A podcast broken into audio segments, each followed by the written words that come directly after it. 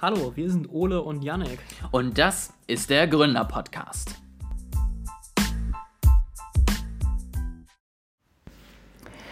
Ich dachte mir, Yannick, ich mache dir heute mal eine Freude und bringe selber tatsächlich auch mal ein Thema mit, was mit KI zu tun hat. Also zumindest ein, ein kurzes Thema am Anfang.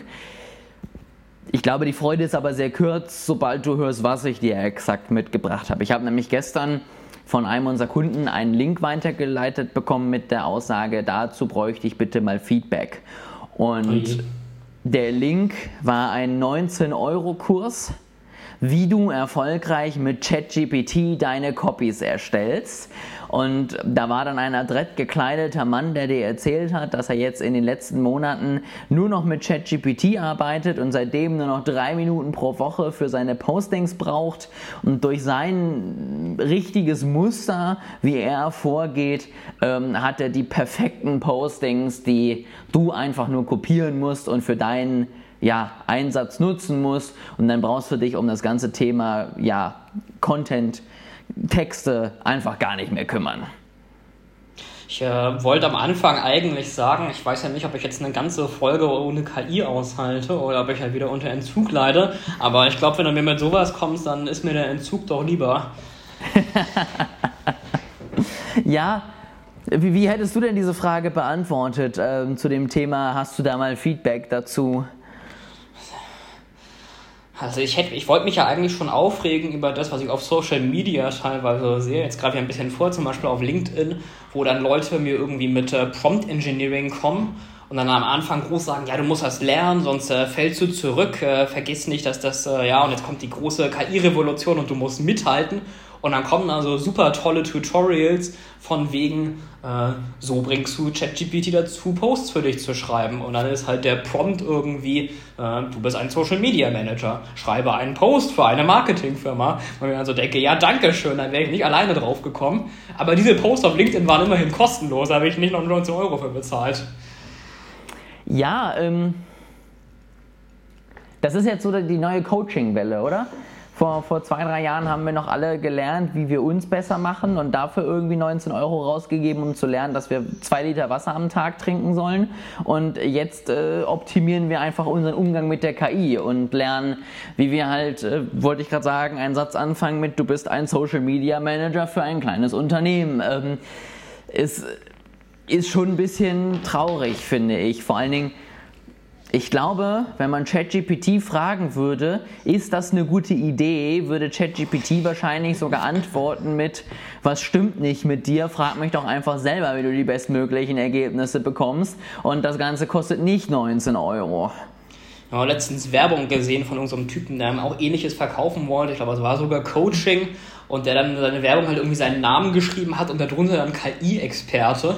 Und ich auf sein Profil gegangen bin, habe ich halt gesehen, er hat irgendwie einen Master in BWL oder so, aber hat sich wahrscheinlich jetzt seit drei Wochen mit KI-Einsatz im Marketing beschäftigt und sieht sich jetzt selber als Experte. Das sehe ich das Problem jetzt noch nicht. Ja, ich denke auch. Das, äh, mein dreijähriges Informatikstudium war sowieso überbewertet. Du machst einfach so einen kurzen Coaching-Kurs und dann bist du Experte.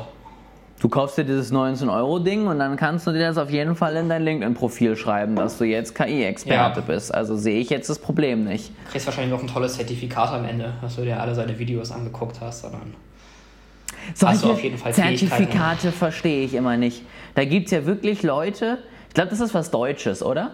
Dann, dann guckst du dir 20 Videos an, machst so einen Multiple-Choice-Test, den du un begrenzt wiederholen kannst, bis du irgendwie 50% der Fragen richtig hast und dann kriegst du am Ende ein Zertifikat und das gibt dann tatsächlich Menschen, die dieses Zertifikat stolz präsentieren, wo ich mir so denke, warum? Also guck halt einfach YouTube und unterschreib dir selber, ich habe drei Videos zu diesem ja. Thema gesehen und ich bin jetzt Experte. Also was, was fasziniert die Menschen so hinter so einem Zertifikat? Ich glaube, es hat halt einfach irgendwo angefangen, wo es noch halbwegs sinnvoll war, halt bei MOOCs und Udemy-Kursen und so weiter, die halt vielleicht sogar noch sinnvolle Online-Kurse waren von Leuten, die sich auskannten und vielleicht, wo du am Ende sogar noch eine richtige Aufgabe hattest und nicht nur Multiple-Choice-Test. Und dann hat sich es, glaube ich, überall so drund durchgesetzt, dass jetzt jeder das Zertifikat haben musste und jetzt hast du es halt bei deinen drei YouTube-Videos. irgendeine Online-Plattform verdient damit sogar richtig Asche. Die haben sozusagen drei Einkommensquellen, die sie separat ausgeben. Das eine sind irgendwie die, die privaten Weiterbildungen, das andere sind die betrieblichen Weiterbildungen und das dritte sind einfach nur die Zertifikate. Die lassen sich das bezahlen, dass sie nach erfolgreichem Abschluss irgendeines Kurses dir ein unterschriebenes Zertifikat ausstellen und das ist natürlich deren profitabelster Geschäftsbereich, weil was hast du da halt für Kosten gegen? So, du hast halt ein automatisch generiertes PDF, was halt einfach nur sagt, der Typ, den wir sowieso schon in unserer Datenbank haben, hat erfolgreich diesen Kurs gemacht und hier ist das Zertifikat und dafür zahlst du halt irgendwie, keine Ahnung, 15, 20 Euro. Vielleicht sollten wir das bei Northpro in Zukunft auch machen. Also falls ihr ein Zertifikat als KI-Experten haben wollt, dann äh, überweist uns einfach 50 Euro, schickt mir einen Text, was ihr über KI so denkt. Das muss keine bestimmte Struktur sein. Schreibt einfach ein bisschen eure Gedanken über KI ein bisschen runter. Ich lese das durch und wenn mein Bullshit-Detektor unter 50% bleibt, kriegt ihr ein Zertifikat als KI-Experten. Ich glaube, die Durchfallquote wird allerdings sehr hoch sein.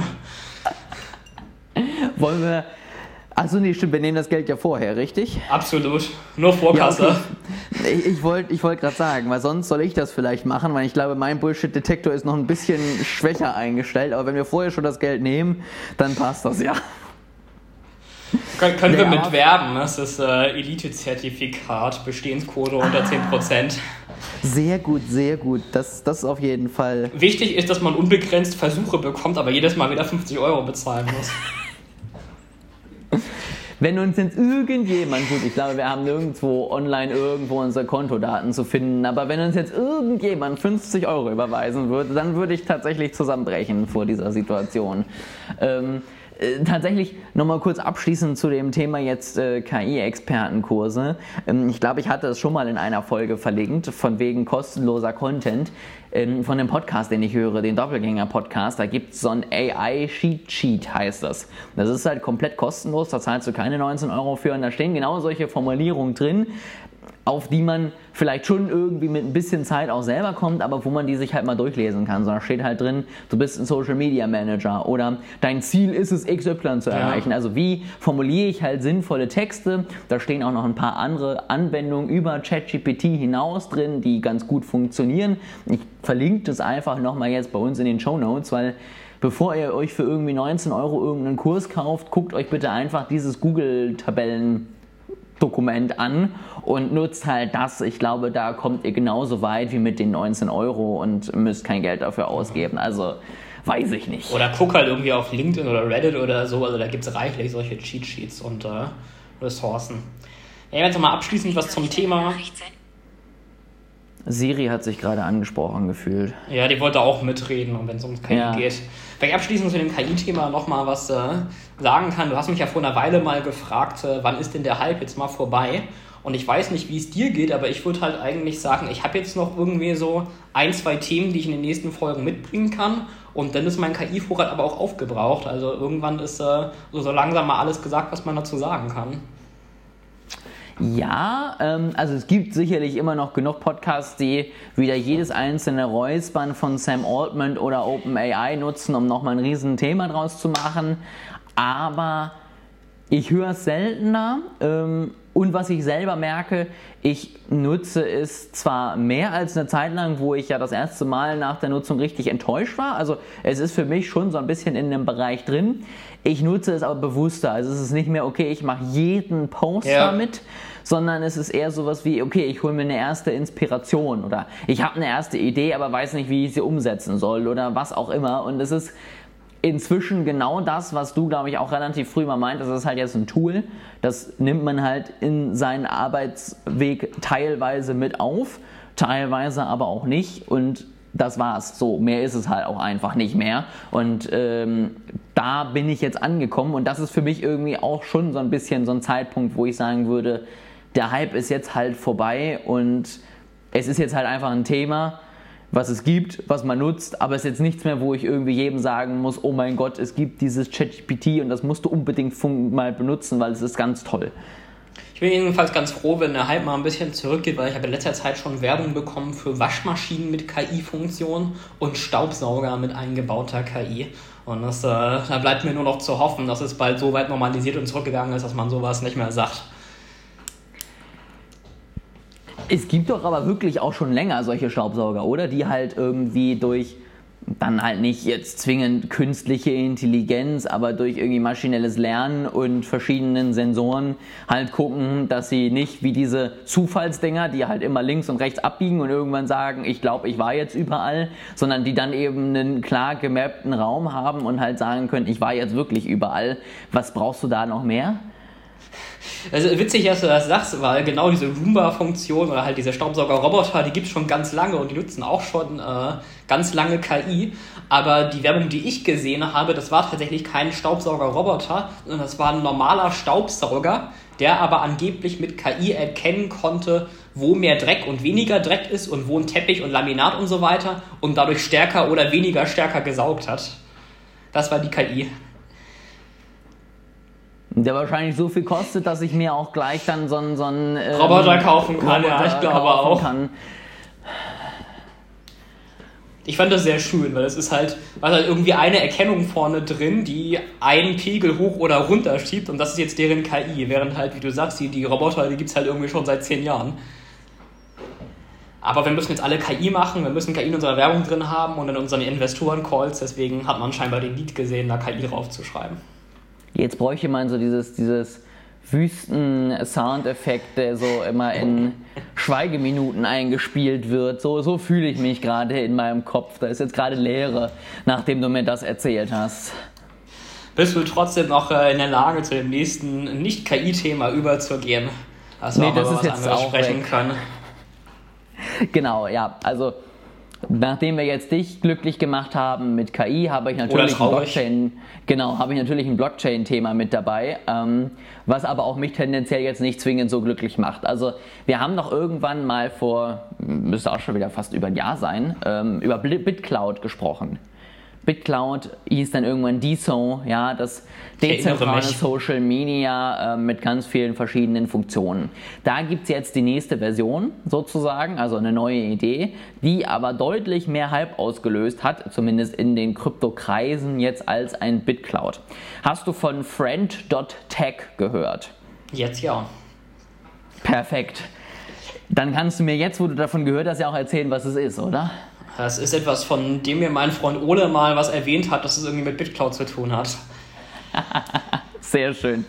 Du hast äh, auf jeden Fall erfolgreich kombiniert. Also, Friend.tech ist eine mobile Anwendung, das ist ganz wichtig. Du kannst sie nur über einen mobilen Browser öffnen, ähm, wirst dann erstmal aufgefordert, diese Verlinkung zu erstellen. Also du kannst ja eine Safari-Seite wie eine App auf deinem Homescreen parken mhm. und hast dann da den direkten Zugriff. Und das haben die gemacht und sagen jetzt, wir sind eine App, aber wir sind an den äh, ganzen Richtlinien vom App Store vorbeigekommen, weil wir diese Verlinkung bauen und jetzt sind wir bei dir auf dem Homescreen. Das finde ich schon mal äußerst witzig. Ähm, das sind aber, nicht die Ersten, die die Idee hatten.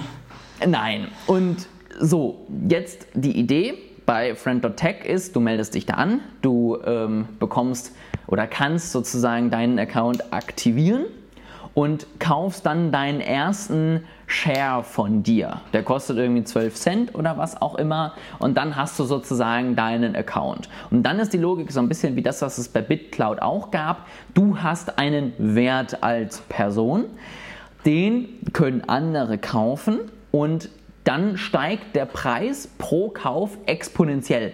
Also währenddessen eben das erste ein paar Cent kostet, bist du beim hundertsten irgendwie schon fast bei einem ETH angekommen, also 3000 Euro, ähm, beziehungsweise jetzt bei 2000 steht es glaube ich noch. Aber egal, du hast dann so ganz dezente Kosten und die Idee dahinter ist dann, du bekommst dann Zugriff auf einen Chatroom, mit dieser Person. Also wenn du da jetzt dein eigenes Profil machst und ich kaufe, dann kann ich dir Nachrichten schicken über deinen mhm. privaten Chatroom und du kannst darauf antworten oder eben auch nicht. Ähm, alle greifen auf demselben Chatroom drauf zu.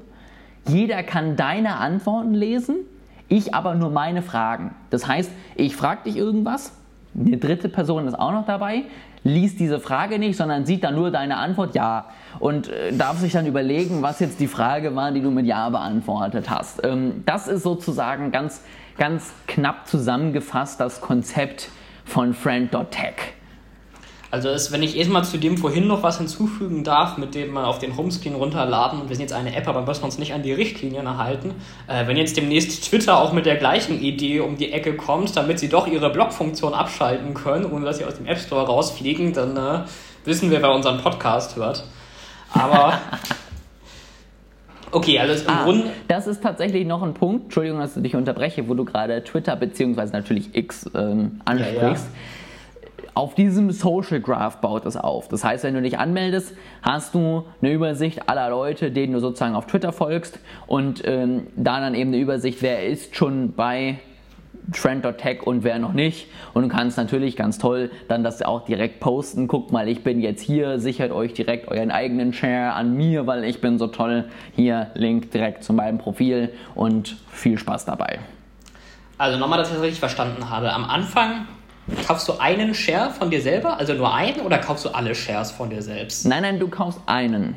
Okay. Und wenn jetzt du einen Share von mir kaufst, um mit mir schreiben zu können, dann kaufst du den entsprechend auch nicht direkt von mir, sondern der wird quasi ausgestellt, den kaufst du von der Plattform.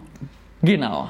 Und gibt es eine Maximalzahl an Shares, die irgendwie rumgeht, die ausgestellt werden können? Oder werden die einfach neu erstellt? Oder wie funktioniert das?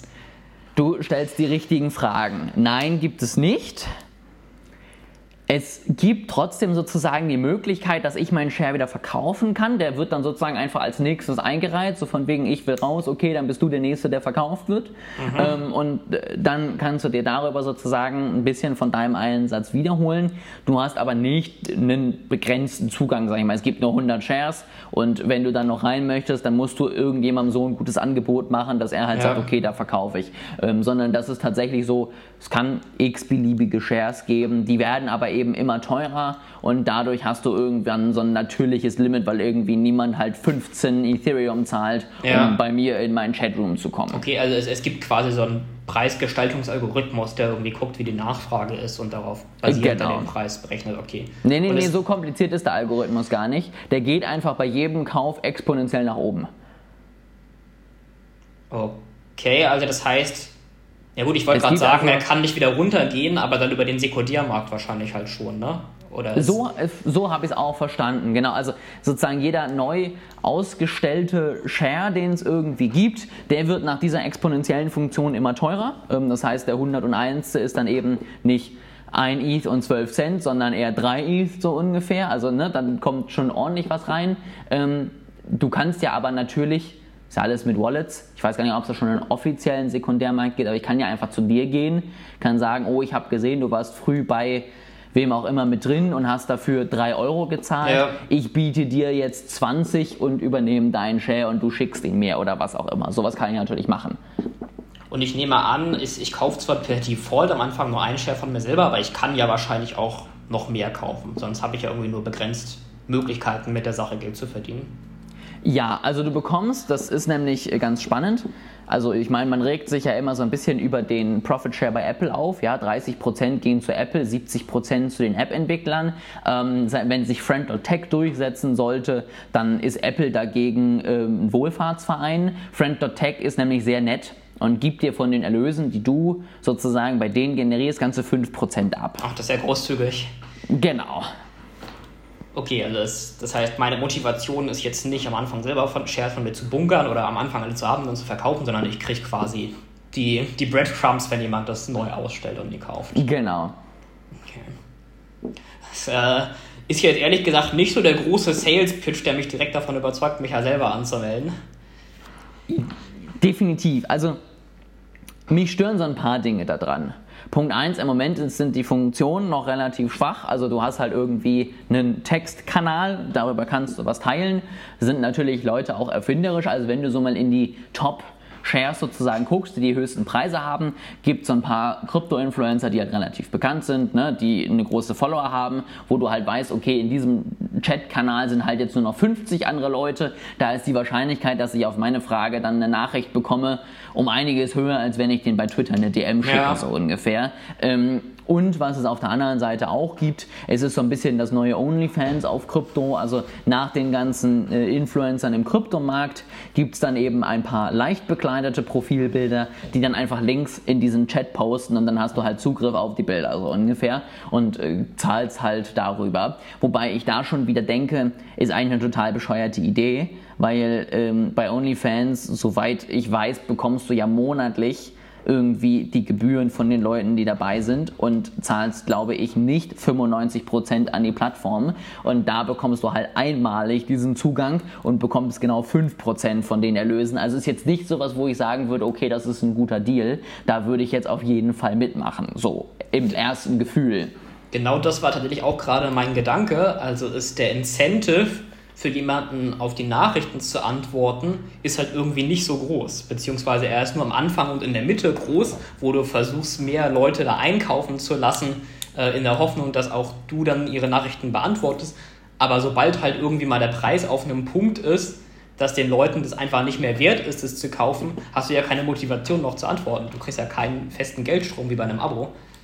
Nee, genau. Also es, es, bringt mir dann irgendwie gar nichts mehr. Und wenn ich sowieso weiß, ich bin jetzt bei 20.000 Euro, die jemand zahlen müsste, um dabei zu sein, dann höre ich halt einfach irgendwann auf zu antworten, weil ich weiß, bringt sowieso nichts. Und äh, dann, dann war es das Thema wieder. Ähm, grundsätzlich die Idee, ich, ich schicke eine Nachricht und bekommen die sozusagen eher beantwortet, weil ich vielleicht eine kleine Spende dabei habe oder was auch immer, finde ich jetzt gar nicht so blöd. Ähm, was ich ganz spannend fand, war dann darauf aufbauende Idee, die so ein bisschen mit dem Staking-Mechanismus arbeitet. Ne? Also Staking ist ja eben, ich gebe irgendeinem äh, Vertrag auf der Blockchain meine Coins und die sind da erstmal drin und ich kann sie unter irgendwelchen Bedingungen wieder rausholen. Und da war so ein bisschen so die Idee, okay, du hast vielleicht die Möglichkeit, Leuten Nachrichten zu schreiben und du hast irgendwie Karma-Punkte als Coin. Und du sagst eben, okay, ich möchte jetzt jemandem eine Nachricht schreiben und ich gebe dem sogar 10 von meinen 100 Karma-Punkten mit, dass er sie liest. So, und wenn er die Nachricht öffnet und sagt, das war eine vernünftige Nachricht, bekomme ich sie wieder zurück.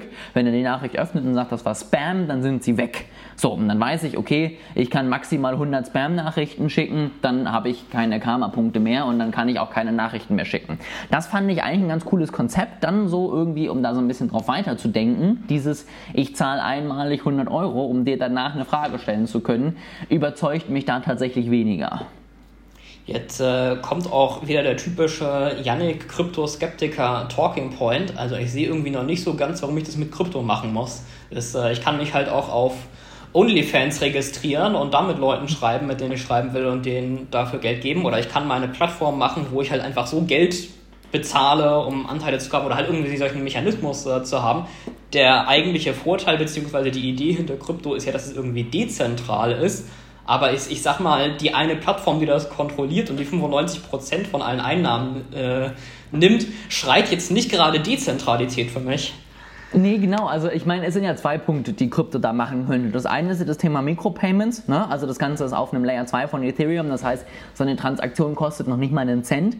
Das ist natürlich was, das könntest du nutzen. Also wenn du das als System unter Twitter legen würdest, jetzt als Beispiel, dann kann ich wirklich sagen, ich schicke dem Creator einen Euro, damit er meine Nachricht beantwortet. Ähm, das ist mit einem PayPal, was erstmal ein paar Cent und x Prozent nimmt, vielleicht nicht so lukrativ wie auf diesem Wege, wo ich eben weiß, das kostet mir nicht immer 0, 0,001 Cent, um das zu verschicken. Ähm, aber das wird nicht genutzt, weil sobald du halt drei Leute hast, kosten deine Shares halt schon über 20 Euro. Da brauchst du keine Micropayment-Lösung mehr. Und eben Punkt 2, dieses Dezentrale, was ja mich grundsätzlich bei DISO fasziniert hat, nämlich dieses, du hast deinen eigenen Social Graph und jeder kann irgendwie eine App programmieren und die da drauflegen ja. und ich habe immer meine Follower überall und ich habe immer die Möglichkeit mit denen zu interagieren auf verschiedene Arten und Weisen. Das fehlt da halt komplett. So ist es halt wir nehmen den Social Graph von Twitter, einer zentralen Plattform, klatschen unsere zentrale Plattform drauf und geben dir 5% davon. Also richtig guter Deal. Ich glaube, da wäre ich fast noch eher geneigt, bei Twitter mir den Premium-Account zu holen und an den Werbeeinnahmen beteiligt zu werden. Ja, nicht gesagt, dass ich das mal sagen würde, aber das liegt mir eher noch nahe als das. Ja, ähm, genau, ja, genau das ist es. Also klar, natürlich, die, die großen Influencer finden es toll, weil sie natürlich innerhalb kürzester Zeit doch auch mit diesen 5% relativ viel verdienen. Ähm, Und da finde ich das dann halt auch wieder spannend, wie schnell so die Wertvorstellungen eines Menschen sich vielleicht auch ändern können. Also ich bin irgendwie Influencer im Kryptobereich, aber Dezentralität ist mir egal, sobald es irgendwie um 3.000, 4.000 Euro geht, die ich verdienen kann, weil dann nehme ich halt doch lieber die Gebühren, die ich da bekomme, weil ist ja ganz nett so ungefähr. Was sind eigentlich aus der alten Plattform geworden? Ist äh, wurde irgendwie darauf übertragen oder ist die jetzt weg? Nö, das sind zwei da? ganz, ganz unterschiedliche okay, Projekte. Ich verstehe. Ähm, DISO, so war mein letzter Stand, habe ich auch lange tatsächlich nichts mehr von gehört, hat sich irgendwann so ein bisschen zurückgezogen, mehr auf das Thema, wir bauen die Grundlage, wir bauen diesen Social Graph, wir bauen das Protokoll und warten, dass andere kommen und ihre Anwendung draufbauen. Finde ich gar nicht so eine blöde Idee, aber hat natürlich immer noch dasselbe Problem, was wir damals auch schon hatten du brauchst halt irgendwie Leute drauf und du brauchst halt irgendwie auch rein theoretisch Leute drauf, die über den Crypto-Space hinausgehen, weil mit meinen zehn Freunden im Crypto-Space ja. so ungefähr kann ich halt auch auf anderen Wegen schreiben und am Ende, gerade wenn es auch so um Projekte geht, die nehmen dann selten die so, die arbeiten dann doch ganz viel mit Discord und ähnlichem, weil das nun mal jeder irgendwie schon hat und jeder irgendwie nutzen kann und dann funktioniert es halt darüber und eben nicht über irgendwelche dezentralen Anwendungen. Glaubst du denn, die Idee hat noch grundsätzlich Potenzial, irgendwie sowas, so ein Inhalt, wo jeder dann seine App drauf bauen kann? Weil ich sag mal, Mastodon war ja im Grunde auch die gleiche Idee, halt ohne Krypto, aber da ist es auch so, jeder kann halt irgendwie sein eigenes Frontend bauen und das dann hinten dran anschließen. Aber da war es jetzt auch halt eben nicht so, dass die Leute sich drauf gestürzt haben, dass jeder seine eigene App baut, um sich daran anzuschließen, sondern es fehlen halt die Nutzer und dann macht halt auch keiner was.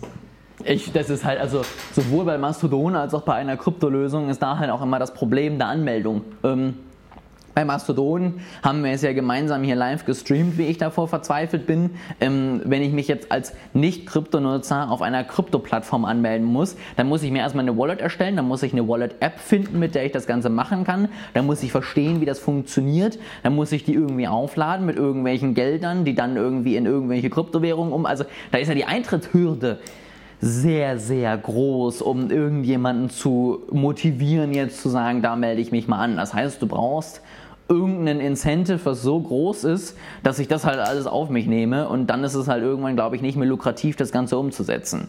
Naja, oder das Problem beim Mastodon war ja damals, dass äh, so viele Leute sich gleichzeitig anmelden wollten, dass die Server überlastet waren und das nicht mehr ging.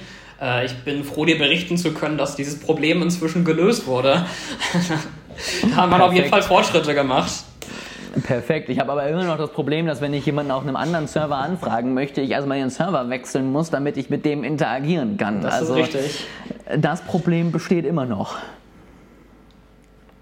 Gut, ähm, dann war, meinte ich ja schon zu dir, das ganze Thema beenden wir jetzt noch, indem wir über eine Vorhersage sprechen, die äh, wir gemacht haben. Und ich hatte ja gerade schon kurz erwähnt, ich, äh, das Ganze baut auf der Layer 2 Lösung von Ethereum auf. Ja? Und eine dieser Layer 2 Lösungen, auf der das jetzt eben aufbaut, ist Base. Das ist von der Coinbase, der großen Börse in Amerika, der eigene Layer 2. Ähm, und tatsächlich habe ich mich ja damals, dachte ich, sehr weit aus dem Fenster gelehnt und meinte, zum Ende dieses Jahres haben wir dreimal Ethereum durch eben Layer 2 Lösungen, die entstehen. Und meinte ja noch so, ja, ich habe extra nicht zweimal gesagt, weil das schaffen wir, glaube ich, auf jeden Fall. Ähm, wir sind jetzt tatsächlich schon bei 5,2 mal Ethereum angekommen.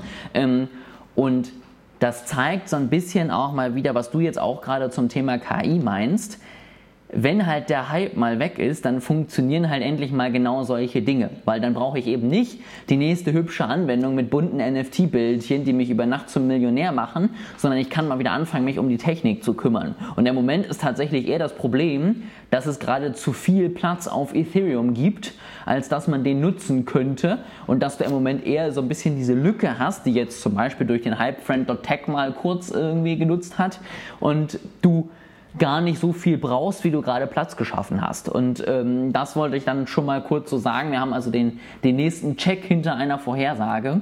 Und ich glaube, du hattest mir sogar zugestimmt. Also du darfst dir jetzt auch ein, ein Häkchen in dein Hausaufgabenheft Hatte ich da auch Ja gesagt? Daran kann ich mich tatsächlich ich dachte nicht mehr erinnern. Schon. Also äh, ich bin die Vorhersagen letztens mal durchgegangen Und äh, habe ehrlich gesagt diese hier gar nicht so viel Aufmerksamkeit äh, gespendet, weil ich mich ja nicht auskenne und einfach nur so ein bisschen geraten habe. Aber was mir aufgefallen ist, ist die andere Krypto-Vorhersage, nämlich Ethereum größerer Market Cap als Bitcoin. Und da habe ich mich noch sehr gefreut, dass ich scheinbar besser bin in den Krypto-Vorhersagen als du. Das äh, sieht nämlich nach aktuellem Stand eher nicht so aus.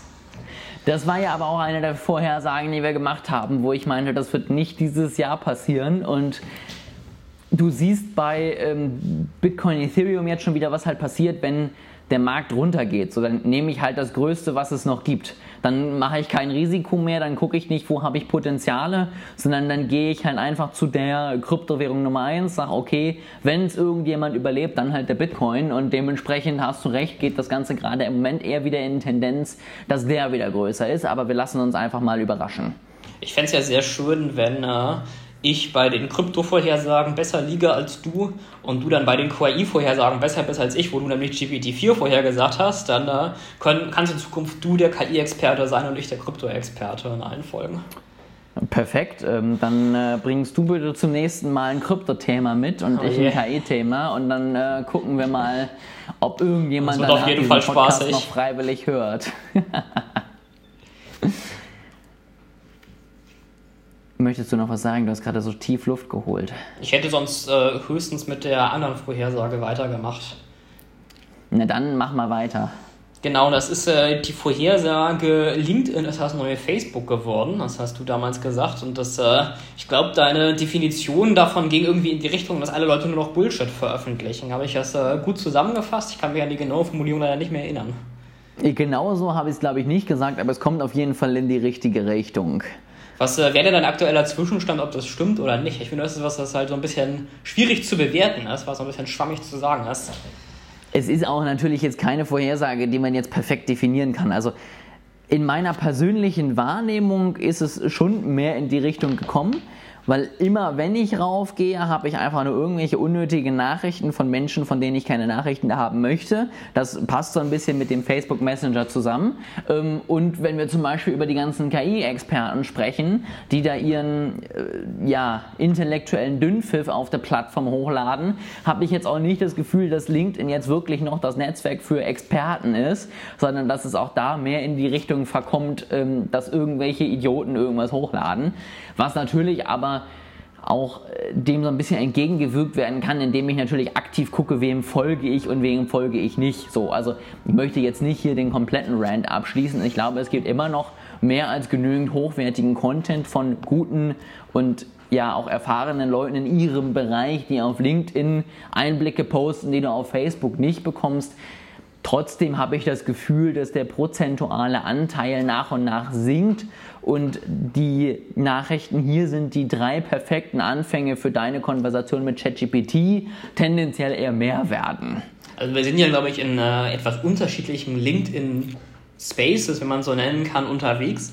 Ähm, ich bin halt eher im IT-Space und eher mit IT-Leuten vernetzt. Ich würde allerdings tatsächlich sagen, dass äh, da der Trend mehr eingetroffen ist als in deinem Space, äh, bei dem ich Nein gesagt hatte. Also ich habe schon einen sehr deutlichen Unterschied gemerkt von eben Dingen, die früher eher technisch veröffentlicht waren, zu naja, der, der großen Bullshit-Welle, wenn man so will, die irgendwie mit dem KI-Hype äh, aufgetaucht ist. Auch nicht 100%, also ich kriege auch sehr viele gute technische äh, Inhalte oder eben Non-Hype-Inhalte, also Inhalte mit Substanz, aber eben auch nicht nur. Deine, deine Strategie funktioniert auch leider nicht zu 100%, weil wir werden immer mal wieder Dinge vorgeschlagen, die irgendwie viele Likes kriegen oder die der mhm. Kontakt eines Kontakts kommentiert hat. Ähm, und ganz so kann man das halt leider nicht rausfiltern. Nein, du kannst natürlich immer wieder bei jedem Bullshit-Post irgendwie sagen, das ist für mich nicht interessant, ähm, aber dann bist du, glaube ich, mehr damit beschäftigt, den LinkedIn-Algorithmus zu zeigen, was du alles nicht sehen möchtest. Ja, und vor allem unterscheidet er das? Also kann der ChatGPT Prompt Engineering Bullshit von guten technischen Inhalten rund um Transformer unterscheiden? Oder sieht er nur Sprach-KI-Modell, will er nicht und haut das dann raus? Das ist ein berechtigter Einwand, das kann ich dir jetzt auch nicht sagen. Aber wenn du gar keine KI-Postings mehr bekommst, bekommst du auch keine schlechten KI-Postings mehr. Das sind die Tipps, die weswegen genau. jede Woche wieder Be Beauftragt also. Northpro für mehr gute Social Media Consulting Tipps. Sehr schön. Gut, ähm, das heißt, Ich bin äh, näher dran, noch einen Punkt voraus zu sein in unseren Vorhersagen. Oder wie wollen wir diese Folge jetzt abschließen? Wir diskutieren nach alles in Ruhe nochmal im nächsten Jahr und äh, streiten uns dann darüber, wer recht hatte. Das wird, glaube ich, eine 7 Stunden XXL-Folge, die wir aufnehmen, weil wir bei jedem Punkt erstmal eine halbe Stunde streiten, wie es jetzt genau definiert war und ob das jetzt so stimmt oder nicht. Die Neujahrsfolge nimmt einfach schon das halbe Jahr ein in 2024. Nein, die wird in einem rausgebracht. Das wird sieben Stunden. Da haben die Leute dann richtig. Spaß. Schade, Ja. dass man keinen Retention-Graph sehen kann bei Podcasts. Den, äh, den würde ich ja gerne mal sehen. Ich kann ihn dir kurz aufmalen und für unsere auditiven Podcast-Hörer stellt euch eine Kurve an, die bei 100% anfängt und innerhalb der ersten unten Millisekunde auf 0,1% fällt.